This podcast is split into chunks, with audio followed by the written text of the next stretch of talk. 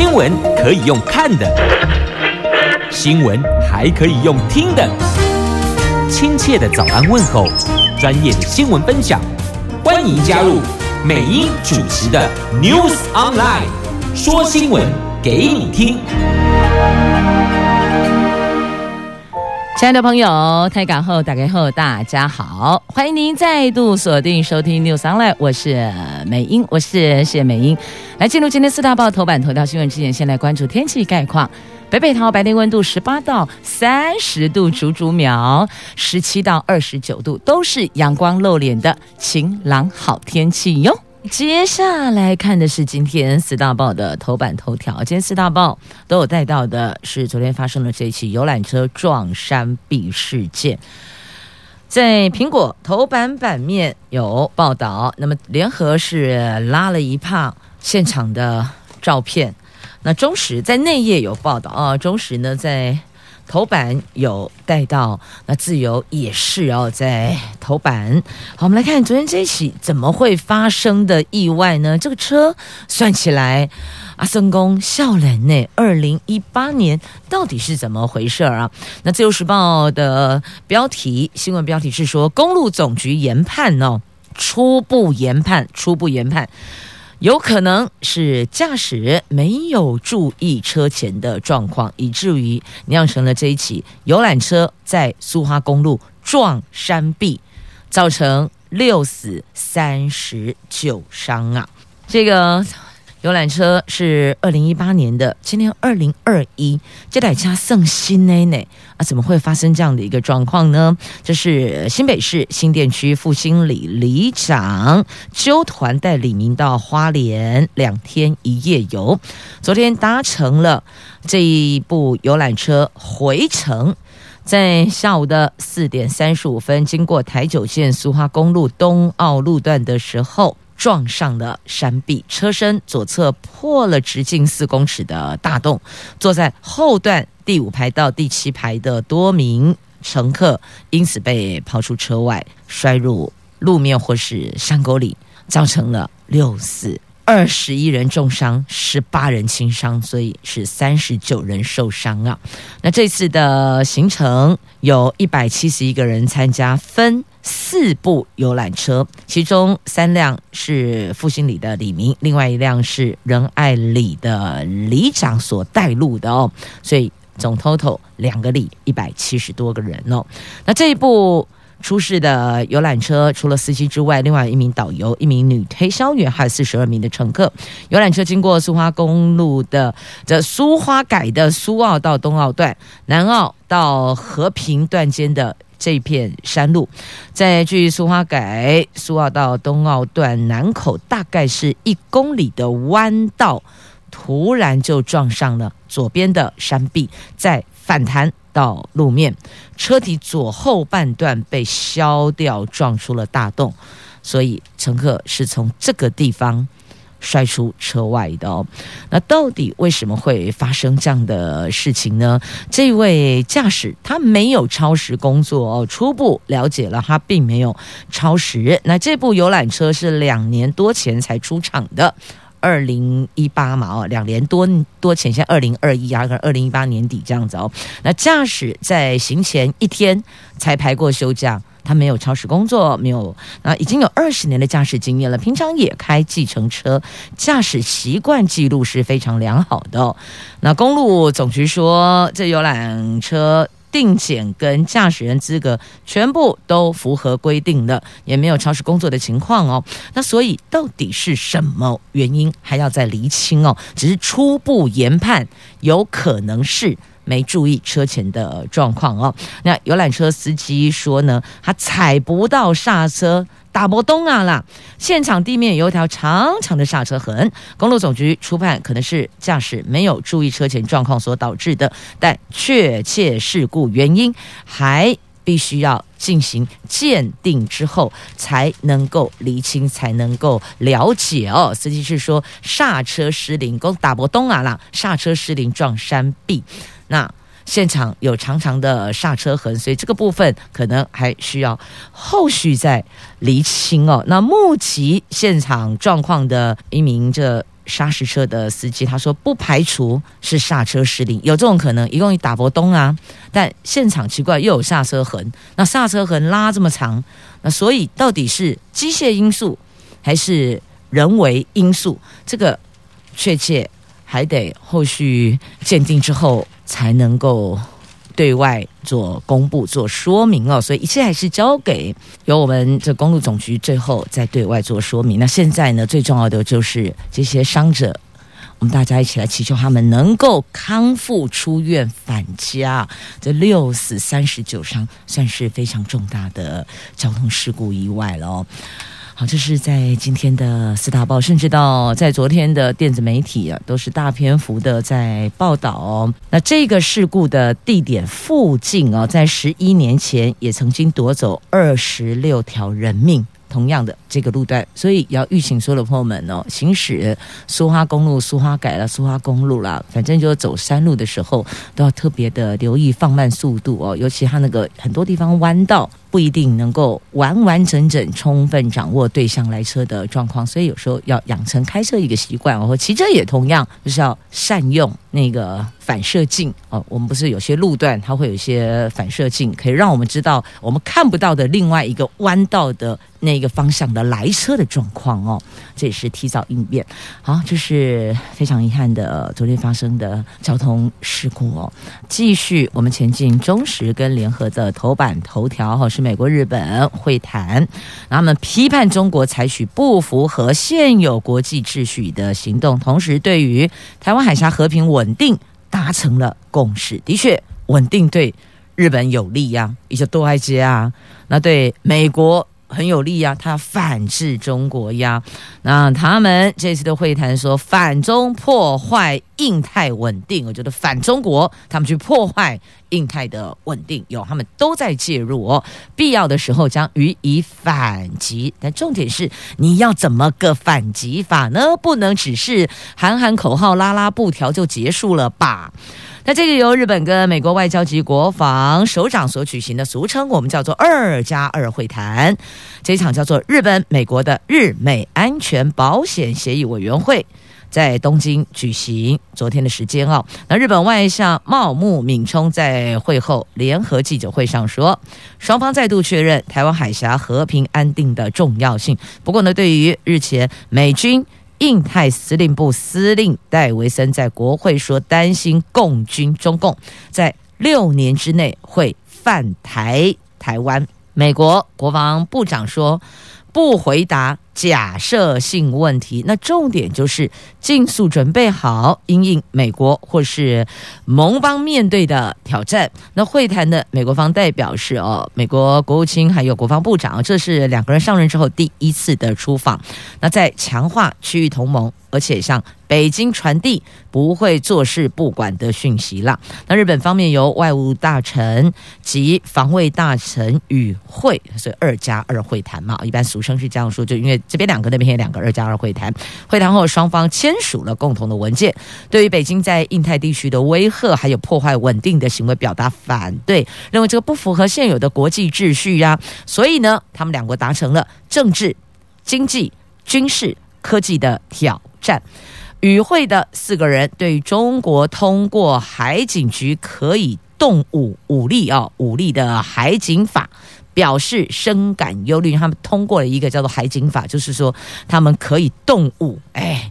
可诶诶，当怕啦哦，所以他们觉得这个忧虑哦，因为中国他没有先，他不不用通过任何东西，他想怎么做他就怎么做，他现在还给你先通过了，所以听来听去看来看去都觉得动机不单纯呐、那美国国务卿说，美国跟日本对于和平解决区域内争端，他们都有共识，主张自由开放的印太区域。如果中国使用威吓侵略来达到目的，必要的时候，我们将予以反击。可是重点是，他的反击是什么个内容？一波攻出来呀，他没有说清楚、讲明白呀。可能也还在想吧，还是这边只是喊一喊话，威吓一下北京，这也不排除有这种可能性。但必须要说，美国的确是有强大的武器，是可以有反击相当的力量去反击的，只是走到那一个田地，可能大家都会重伤，就是这样，一定是两败俱伤了哦。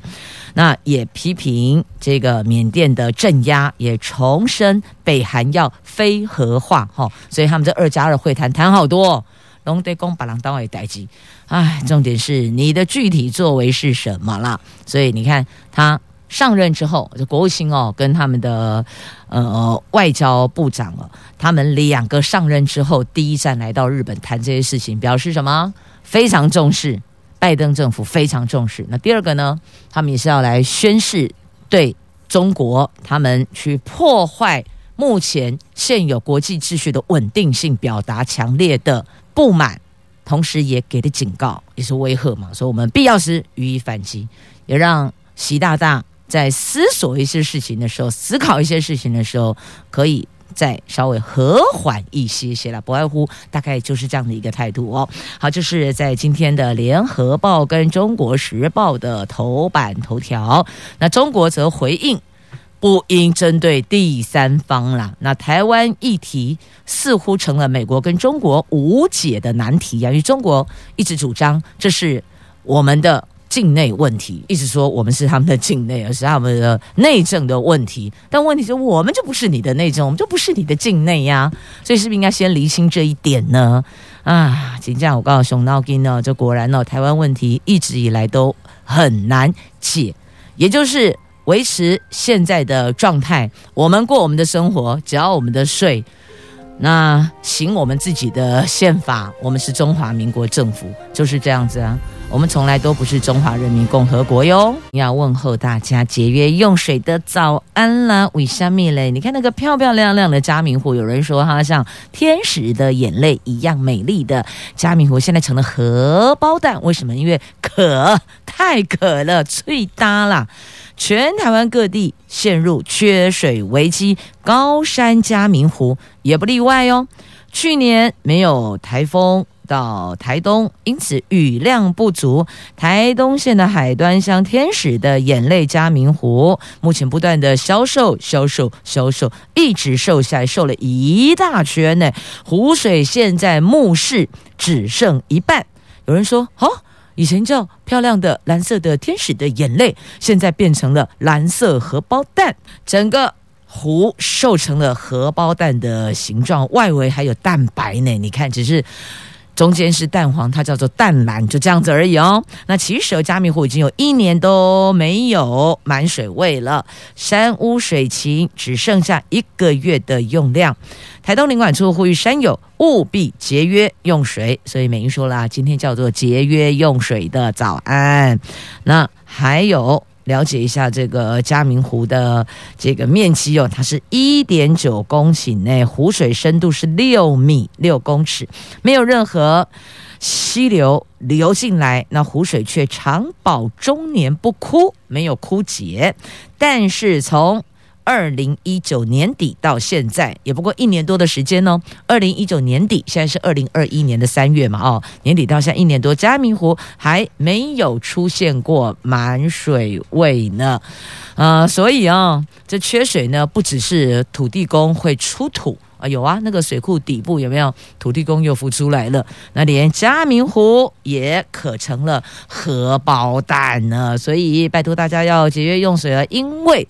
因为第一个缺水，第二个水费要调涨了，要调高了，所以请大伙儿要注意。不过呢，呃，有说了，百分之九十的用水户哦不会受到影响，那高用量的高用户大概会涨个三十趴到六十趴不等。哎，涨六十趴算是数字很庞大的。如果高用水户如果一个月假设说一次收费一万，涨到六十趴就是一万六哦。那有两百五十六户的用水大户，年底要征耗水费。那每个月如果使用度数是五十一度以下的，不调整。所以不要听到说民生用水要调整啊什么，大家就觉得很害怕啊。告诉你，还是有一些差别的哦。大部分的用户是不受影响的，每个月五十一度以下的不调整，那五十一度以上的我们会有个急剧性的调整哦，就是有分啊，大概几趴哦，几趴，但你用水度数多少，我们怎么个调整，调整多少趴，所以总共大概是三十趴到六十趴之间哦。那有几个锁定的大户，你确定要再多缴一个叫做耗水费？因为不止水库渴了。连嘉明湖也渴成了荷包蛋，那天使的眼泪变荷包蛋，不觉得那个落差很大吗？因为龙就吹呆了，渴了，渴了。好嘞，继续要提醒所有的用路朋友的，现在外围的那个雾很浓，几乎快要到了，伸手不见五指，几乎快要到了，不是马上到了，所以提醒大家哦。视线不佳，小心行驶。无论你是开车还是骑车，都要留意哦。起雾了，空气品质也不好，请大家记得要戴口罩哦。好，那么继续，我们再来关注的是在今天头版还有报道的重点新闻话题。好，来看这四大公投假设过关。内阁官员啊，辞是不辞嘞？好，问号问苏院长吧。那苏院长则必谈是否要谢谢再联络，就是下台一鞠躬啦，谢谢再联络啦。那么陈时中啦、王美花啦、陈其仲喊坚守岗位，呃，我们一定要做好做满。但如果四大公投都过关的话，有没有意味着现在的一些政策是背离民意的呢？后面也是一个问号，我没有用句号，我是用问号哦。好，台湾民意基金会董事长尤英龙曾经认为，八二八的公投结果是行政院长苏贞昌的生死门。国民党立委郑立文昨天在立院质询苏贞昌，如果四大公投就是包括了真爱早教、反来猪等等哦，都过关的话，那你是不是要下台以示负责呢？苏院长说，公投是政策的决定，不是政治的决定。卫福部长陈时中则说，坚守岗位。游盈隆昨天说，我很讶异苏院长的回应和说法啦。所以你们问错人了嘛？不是要问苏院长，你们要去问总统啊，蔡总统。如果四大公投过关，请问内阁要不要总辞，亦或者调整，就是做改组了哦？部分调整改组呢？这问题你要去问蔡总统啊。你问苏贞昌，他可以用别的方式迂回回应避谈，但你问总统，总统就得回答，因为是他任命行政院长的啊。就今天已经不是你要不要待，你要不要做，而是总统请你回答。如果四大公投都过关，或是四大公投。两项过关，请问内阁要不要改组？安内蒙德后啊嘛，所以那个有被点名到的哦，某直辖市市长，呃，请准备要接棒了。因为看来目前藻礁的状态，莱猪的目前民意的反应哦，这两个过的可能性不低啦，只能说不低。那如果这两个攸关民意，大家最聚焦的假设过关了，那请问？内阁要不要改组？是啊，内阁要不要改组嘞？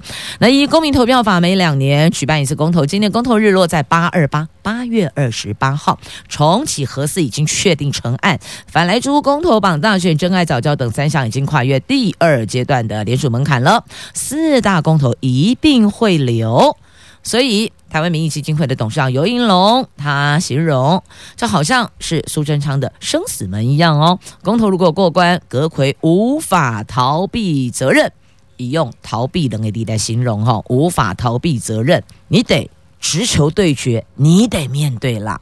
那但昨天呢？郑丽文质询苏贞昌，公投如果通过，你是不是要下台负责呢？他说啊，这次是政策公投，不是政治公投啊，不然我们再来一个第五个公投，行政院长要不要换人，这样好不好？那到底是政策还是政治呢？所以没有人去公投说这个行政院长要不要换人，所以直接问蔡总统啦，蒙总统卡紧啦，问总统最快啦，游戏规则先拉出来啦。如果四大公投过了一个。那怎么改组？过了两个怎么改组？过了三个，过了四个，你怎么调整嘛？先供出来嘛，对吧？好，这苏院长必谈下台一鞠躬，谢谢再联络。不过经济部长、卫福部长、农委会主委陈其仲则喊坚守岗位。哎，陈其仲这一块不是只有莱猪呢，你还有现在那个休耕补助哦，也是引发了不小的争议哟。有地主反映，我没有委托给任何代耕者啊，我们没有签订任何契约，为什么他可以把我的补助给领走，而我也没有签名，也没有单位来找我要过任何的资料，就很很诡异，很怪哦。那在地方也有传闻呐、那我必须要先说，假设这个传闻是谬传。它不是真的，它是以讹传讹，那也必须要澄清嘛。那如果这个传闻是真的，那就要介入调查有没有人谋不臧了哦。地方有传出有四个人，一个人领一千多万的补助，哎啊，那个一分地九千多块补助，你可以领到一千多万，那你到底耕多大的地呀？所以这个也是要去了解的，因为地方有传闻嘛，我们就要去了解是真的还是假的。如果是假的，要还给。被指涉的、被影射的这个人一个清白跟公道嘛？那如果是真的，就要去了解有没有人谋不臧嘛？所以有传闻，如果不是空穴来风，那就得要厘清，有厘清的重要性哦、必要性了。好，这个是陈其仲在反来猪之外，你还有 JIPA 爱去面对一下哦。好，那陈时中。就是在我们疫情的区块哦，经济部长王美花，还有我们的核四的反核四核四的问题，就应该讲是真爱护早教啦，就是那个三接站嘛，那三接到底要在哪里接嘞？接到哪里去呢？好，这个八二八见真章，来继续呢，我们来关注的哦，是在今天的《旧时报》头版版面的新闻。过生日是大家都很期待、欢欣过、很开心、很幸福的时刻。可是呢，有人在生日这一天被起诉，起细郎哎，给掉掉了。这个人是谁呢？嘉义市议会的议长，他涉嫌超贷贷款的贷哦，超贷。这一名嘉义市的副议长苏姓副议长，他从。二零一七年涉超贷案被起诉，那嘉义地检署侦查办案时发现，同样跟他一起在议会服务的议长庄议长，同年也涉嫌以相同的手法向嘉义县鹿草乡农会超贷了一千九百五十万。昨天一加重诈欺罪追加起诉这一位议长，还有建商相关人等啦。昨天也是刚好是这位议长的五十六岁生日，他说会向法院证明他的清白呀。好，重点在生日被起诉，那因为是议会的议长，所以上了媒体的头版版面呐。所以这反走过肯定会留下痕迹的啦，只是不知道什么时候这个痕迹会跑出来而已。好，来接着再看《自由时报》头版，还有这一则。好漂亮的国小啊，角落超浪漫的。有句过去了啊，有句话说“转角遇见爱”，对吗？在这一间国小的角落，你会跟浪漫撞个满怀呢。他在洗手间里边呢、厕所、有木玫瑰，你看它整个的装置哦，会让你觉得很舒服，而且有种浪漫的 feel 哦。这木玫瑰大爆发，丢叠加啦。把洗手间装点成最浪漫的角落，这是彰化县鹿港镇的文开国小。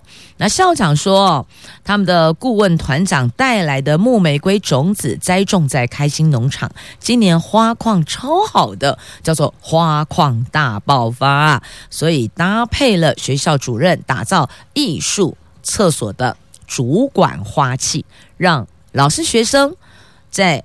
如厕的时候可以心旷神怡呢。那植物专家说，呃，许佩如植物专家说，木玫瑰其实啊，它不是玫瑰哟，花是黄色，花的形状像牵牛花干燥之后的花萼，那好像是褐色玫瑰花，所以才有这个名称叫做木玫瑰。它的花语叫做永恒的爱。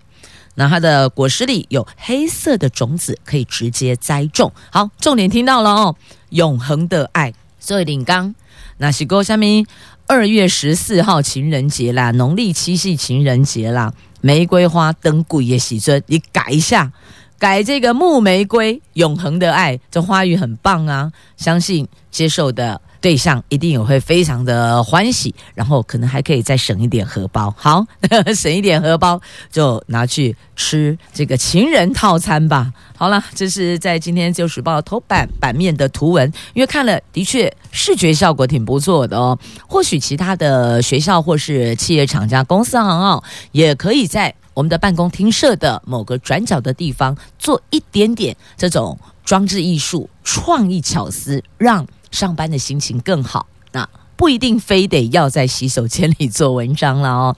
那有心处处都可以装点，让心情可以更好哦。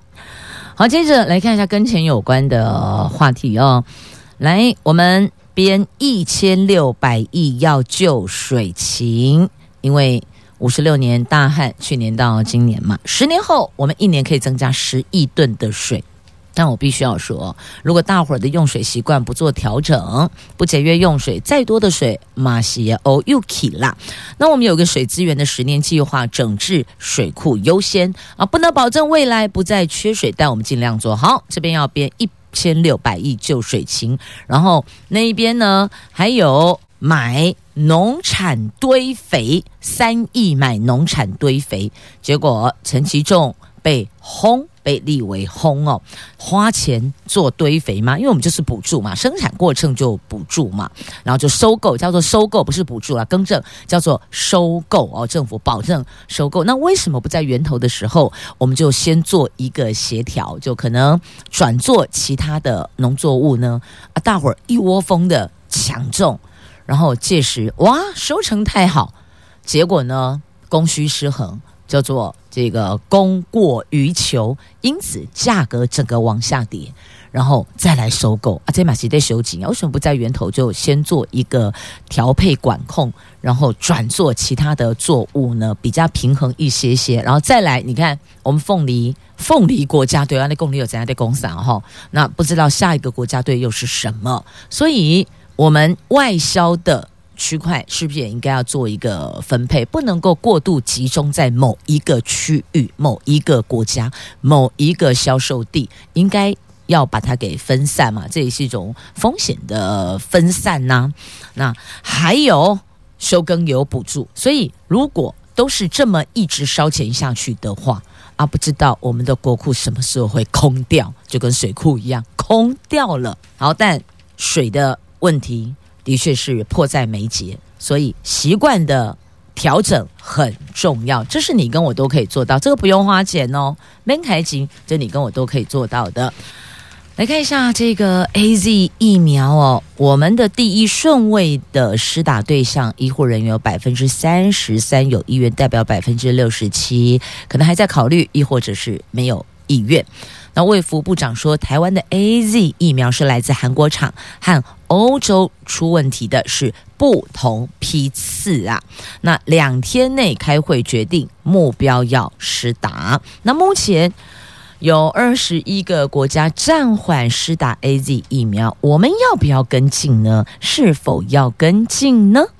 这个国内第一批的十一万七千剂的 AZ 疫苗开打日快到了，但是欧洲频传频繁的传出施打后出现了血栓，目前已经有二十一个国家暂缓施打或是延后施打。对于我们国内是不是要暂停施打疫苗呢？陈时中说，食药署今天检验完毕之后，会在两天之内召集专家学者会议，目标是要施打。但是得经过专家学者的确认啦。那第一顺位医护哦，嗯、有六万人愿意接种。好，出问题的是不同批次哦，但因为都是 AZ，所以诶担心诶缓漏啦。那目前德国、法国、意大利、西班牙暂停施打 AZ 疫苗，专家说这个是鲁莽的决定啊。好，那有关疫苗另外一趴非鲁莽决定，就他一点都不鲁莽，不是鲁莽决定。这个叫做习近平，你知道怎么回事吗？大陆寄出了疫苗外交，送疫苗给联合国的维和部队，优先用在非洲任务区。你看，秋桃五米加五筹码就是很好运用啊！他三十万剂大陆制的疫苗赠送给维和部队。这中国常驻联合国代表张军在十五号告诉联合国秘书长，正式通过中国将向联合国的维和人员捐赠三十万剂的新冠疫苗，优先用在非洲任务区。那另外呢，中国科学院微生物研究所也宣布了，跟企业也联合研发的。这个重组新冠病毒疫苗在大陆获准了，成为第四款能紧急使用的疫苗。这个也是全球第一个获准临床使用的新冠病毒重组亚单位蛋白疫苗。好，这是中国的进度已经到这里了哦。那接种人数达六千四百九十八万人。好，那边已经。施打了这么多人，我们这里正准备要施打，但是还是有点忐忑啦，因为看到有些国家有状况，坦白说，心里还是会惊惊啦。好，再来，习近平呢，在大陆中央高层会议上啊，释出反垄断讯号，要纳管金融活动，而且是全部都得纳入监管内。这习近平他说重话，要提升监管能力。防止资本无序扩张，就一直无限的一直扩张哦，要实现反垄断监管力量，所以金融活动要全部纳入金融监管。甚至哦，最近美国的媒体也报道，阿里巴巴可能会遭监管单位寄出反垄断的天价罚款，而且被要求要出售旗下的媒体业务，要缩减资产，引起关注。你知道他？旗下多少家媒体吗？加恐怖呢？三十家媒体，至少三十家媒体是阿里巴巴集团旗下的。那监管单位超震惊的，虾米会呀？你手上握这么多媒体，所以要求你就是得卖掉，被迫出售，不是你要不要卖，不是你不能 say no，你只能卖掉，而且卖的价钱可能还不是阿里巴巴说了算。你看加恐怖吼。那因为中国越来越忌惮科技巨头对舆论越来越强的影响力，那还有媒体，媒体影响力也很大哦。所以我觉得有点惊讶的是，中国到现在才发现媒体的影响力有，我们这里早就发现了呢。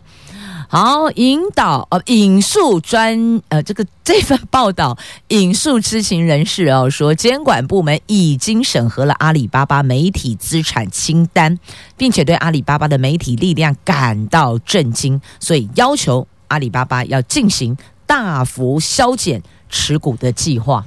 最后恐怖诶，所以你说你在中国干活儿有什么事你可以说了算的不啦？北京说了算。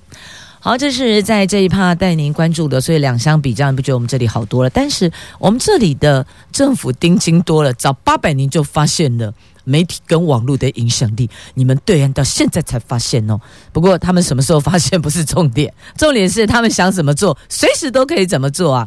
所以我们这里的自由民主还是挺好的哦，多珍惜吧。好，先来看这个哦，跟教育有关系的哦。中央地方多管齐下，要去找双语师资。台北市六管道禁用，那台中砸一点二亿聘用外师，那台南市成立双语教育中心呢？总统喊出二零三零年的双语国家目标，那教育部预计届时要培育五千名的双语师资，有不少直辖市多管齐下，替在职教师增能聘外籍师资，或是找外师协同教学，也主动向师培大学定人，就下订单的意思。我醒来催狼了，还没毕业我就先把人给订走了，把老师给订走了，连离岛学校也很拼呢。但是双语之路的确不好走，本国师资培育量不足，外师流动率又高，这个是目前最大的难题呢。那台北六管道禁用，台中用外师，就是增加预算编预算聘用外师，可是外师的流动率高不稳定啊。那本国师资的培育量又不足，所以要赶快培育呀。那外岛学校也卯足全力拼双语，你知道吗？金门金门全县本国籍英语教师大概八十四名，学校自己自聘的外籍英语师有九名，美国籍英语协同教学助理有二十二名，但是外师资源相对不稳，而且金门的国小的五年级学生啊，在新学年要考托福，喂，哦，加厉害诶，小学五年级要考托福，不会吧？但他们就这样做，创下全国的首例。今年的八月开始哦，新学年开始，我们九月开学嘛，哦，八月底带新生报到嘛。那金门县所有国小五年级学生都要考托福，建立学习成就资料库。金门是全国第一个全县市学生都参加托福检测的县市哦。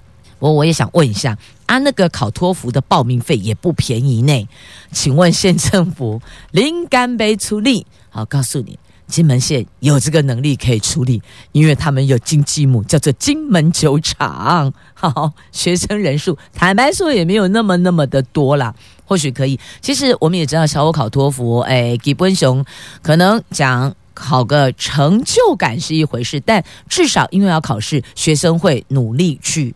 读英文可能要的就是 push 他主动去读英文、说英文、讲英文的一个动力吧。好啦，这等于就是小五考托福，博的是一个融入感哦，有参与啦。好，这是双语师资，所以我看啊，金门真的做得很认真、很用力呢。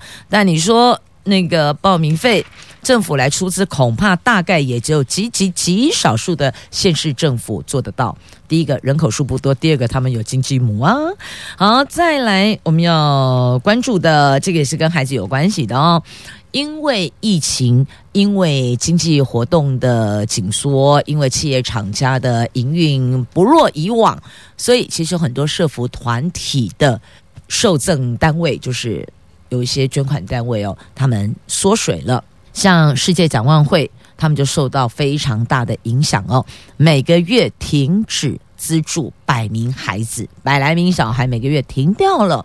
那在这里，美英要分享的是哦，的确收入减少，但支出不见得有降低。那这个情况之下呢，可能就会去思考哪些非必要性的支出。那有没有可能我们调整一个方式哦，就是减量不停止？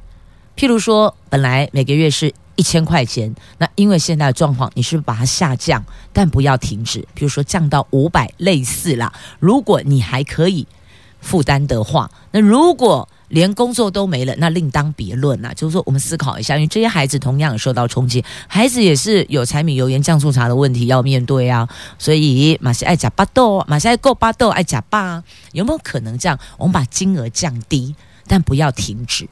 试试看啦，当然这必须得在您可以承受的范围之内哦。好，那继续再来聊跟钱有关的都讲话共诶啦，房地合一税二点零可能要回溯到一百零五年适用哦。这是为了遏制短期交易炒作，所以行政院寄出了房地合一税二点零版，将短期交易的定义从两年延长为。五年，最重要课征百分之四十五的税。那法人及预售交易也纳入课税的范围。新制上路的时间由行政院定定。财经官员说，方向上是回溯一百零五年之后取得的不动产全部都适用。那近年投资买房族在新制上路前，恐怕会有一波叫做。逃命坡，因为这个税课下来挺重的哦。那修法锁定持有未满五年的不动产交易，如果手上有符合这些条件的不动产，准备要出售，可能您得要思考的，是否要延长您持有的时间，或是呢把握新制上路之前的空窗期脱手。因此，如果是要买房自住的朋友，或许在这一块可以了解一下有没有人。是要在新制上路前赶快脱手的，或许这个时候在房价上比较有谈论的空间啦，讨论的空间啦。好，接下来这一则新闻是美英特别安排在今天节目最后一趴的，因为要告诉你，你看看他们多团结呀、所以不管蓝的、绿的还是黑白花的，停止党内恶斗吧，兄弟戏墙很伤啊！你看看人家多团结啊！同伴掩护，他就跑掉了。来看台北市动物园，你没听错，动物园，红猴猴子啦，monkey 啦，就这样跑掉了，半年内跑三个了。那有人说动物园的管理螺丝松了啊？你怎么不讲？他们猴子特别团结呢？连猴子都团结的，搞政治的、政党的，你们还不团结吗？还在内斗什么？内耗什么？来，台北市立动物园非洲动物区雄性红猴，十五号上午。大概十一点五分，就礼拜一了哦。当保育员要清洗蓝色的时候，趁同伴被保育员驱赶的时候，他夺门逃出。诶，啊，动物园当然派人持续搜寻中。这个也是动物园半年之内发生第三起的动物脱逃事件。台北市议员就痛批哦，动物园管理出了问题，螺丝松了，应该尽速检讨缺失。可是我看到的是，人家猴子多么团结呀、啊！这景象哈，在旧最下面猴塞雷啦。好了，看看动物园的红猴，想想我们自己，把时间跟精力都耗在内斗上，这个有意义吗？为什么不团结起来，去构思对全民最有益、最有利的政策去执行它呢？阿龙布迪亚他内斗，别搞垮人家红猴多团结，要不要找猴子来给你们上上课啊？团结力量大呀！也谢谢朋友们收听今天节目，我是美英，我是谢美英，明天空中再回来，拜拜。